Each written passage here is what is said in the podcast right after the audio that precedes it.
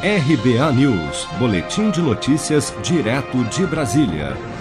O presidente Bolsonaro vetou 14 dos 17 artigos da lei que prevê o pagamento de auxílio emergencial para agricultores familiares. A sanção e os vetos foram publicados no Diário Oficial da União desta terça-feira, 25 de agosto. O Palácio do Planalto justificou os vetos do presidente, apontando que o Congresso não apresentou estimativa do respectivo impacto orçamentário e financeiro para a proposta de extensão do benefício.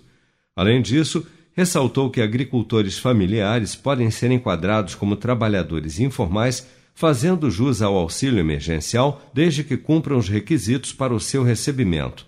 Para o senador Assir Gurgax, do PDT de Rondônia, o benefício é urgente para os agricultores que trabalham em regime familiar. A agricultura familiar já está vivendo os impactos da crise. O isolamento social fechou restaurantes e feiras livres, os principais canais de escoamento da agricultura familiar. Eles sofrem com a perda de espaço e a falta de renda emergencial. Esse projeto resgata a proposta que já aprovamos aqui no Senado. Esses trabalhadores rurais não podem esperar eles já estão no limite de suas capacidades para enfrentar a pandemia e precisam urgente do auxílio emergencial.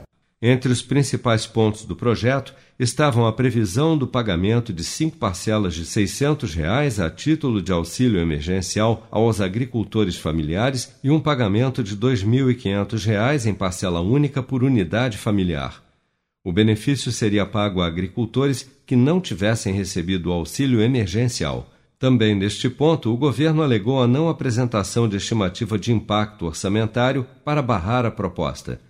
Os vetos foram endossados pelos Ministérios da Justiça, da Cidadania e pela Advocacia Geral da União. Também se manifestou o Ministério da Agricultura, Pecuária e Abastecimento.